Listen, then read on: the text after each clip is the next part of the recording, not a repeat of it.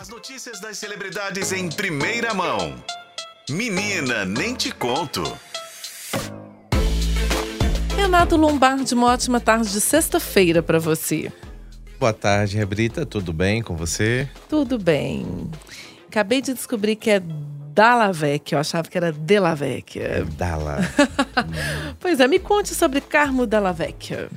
Pois é, Renata, ele foi às redes sociais para repercutir uma fala extremamente infeliz do cantor Zezé de Camargo e Luciano.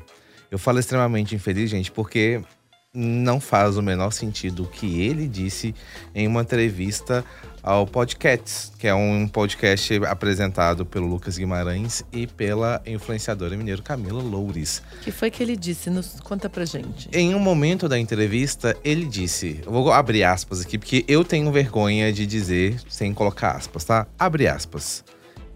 Você não parece que é homossexual, você é um cara normal. Fecha aspas. Ele disse isso direcionando, né, para o Lucas Guimarães, que é gay assumido e é casado, ou era casado, não sei como é que tá a situação dele, com o Carlinhos Maia, que também é influenciador. É uma fala que pegou muito mal nas redes Não sociais. à toa, Muita né? gente criticou o Zezé de Camargo, como você disse, não à toa, porque, gente, não existe isso. Você é uma uma pessoa normal. Gente, homossexualidade não é doença. Todos nós somos normais, sabe? Quem é gay, quem não é gay, lésbico ou não, são pessoas normais. Então você chegar e falar, ah, porque você parece uma pessoa normal. Sim, ele é uma pessoa normal. O que não é normal é trair a esposa a vida inteira, né? Como ele também confirmou essa semana. confirmou e acha ainda bonito uma situação como ele que tem vivido ultimamente, expondo inclusive a família dele em muitos pontos, sabe? É, não é normal, é esse tipo de preconceito que pode ser levado numa boa para algumas pessoas, mas na verdade contribui para uma homofobia, para uma violência, a agressão mesmo, e faz com que o Brasil seja um dos maiores, um que lidere a lista de o país que mais mata LGBTQIs a mais no mundo. Então, é isso, Zezé de Camargo, que não é normal. Então, vale muito repensar a sua postura diante dessa fala. E o Carmo da Lavecchia, ele usou as redes sociais para poder fazer uma provocação mesmo para o Zezé de Camargo. Ele fez um vídeo, uma sequência de vídeos, e, um e hoje, né, um dos vídeos, ele falou assim: Bom dia, Brasil. Acho que acordei com cara de normal. E você? e começou a fazer várias perguntas. E tu, é normal?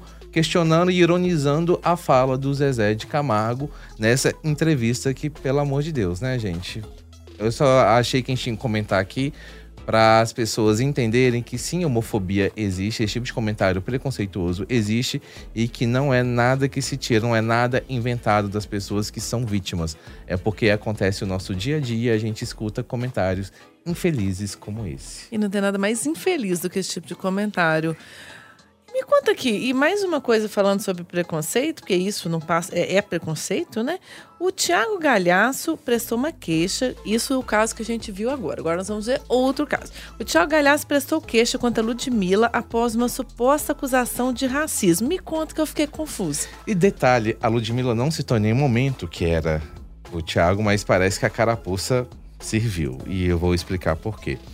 A Ludmilla foi, é, vai receber um, um prêmio, é, uma medalha de Tiradentes, uma condecoração do Rio de Janeiro. E teve um deputado que votou contra a Ludmilla ser agraciada com essa medalha. E essa medalha era é, por causa da ação que ela fez no Rio de Janeiro, que lotou o Hemominas, ou o Hemorrio, na verdade, né? Como se fosse Hemominas aqui na campanha que ela fez para doando ingressos para o show dela no Manais, para quem fosse doar. É, para quem fosse doar sangue. E ela fez um- uma denúncia, né, vamos dizer assim, nas redes sociais, falando que teve um deputado, sem citar nome, que ela tinha encontrado uma vez em uma festa e que foi ra- racista com ela. Segundo ela, esse, essa, esse deputado, né, que hoje é deputado, é, encontrou com a Ludmilla, a Ludmilla estava com um amigo e disse que ele disse para esse amigo da Ludmilla, abre aspas, pô, tanta mina gata na festa e você está com essa macaca, fecha aspas. Meu Deus. Os fãs da Ludmilla, os internautas, logo associaram ao nome do Thiago Galhaço. Ele foi e resolveu abrir uma, uma queixa contra a Ludmilla, sendo que em nenhum momento ela citou o nome de quem seria. Então ele fez um, várias postagens nas redes sociais, é, postou vídeo falando que foi à delegacia para denunciar, abriu um, é, uma queixa contra a Ludmilla por causa dessa suposta acusação de racismo. Mas envolve muita coisa aí, né? Tipo, carapuça serviu, as pessoas indicando. Então, é estranho, até é, porque o Thiago Galhaço que... tem dois filhos que são que vieram da, ele buscou na África, né? São... Não, na verdade esse, o Thiago é irmão do Bruno. Ah, é o Bruno. Ah, o Thiago é aquele. Ah, eles nem conversam eles por causa conversam. de questões políticas. Exatamente. É porque a foto eles são parecidos. Muito, Eu tô vendo muito a foto parecido. aqui. Falei, uai, o Bruno Galhaço tá diferente. é, são bem parecidos, mas, mas eles são. Coisa. Eles são. É, eles são irmãos, né? O Bruno e o Thiago, e não tem uma relação. Então, ele que é deputado hoje, então fez essa denúncia, essa queixa contra a Ludmilla. É, vamos aguardar aí para ver os desdobramentos, mas de qualquer forma, gente, mais um caso muito infeliz, né, de racismo. Desta vez em função da cor. Agora, vamos falar de uma coisa boa, pelo menos, por favor.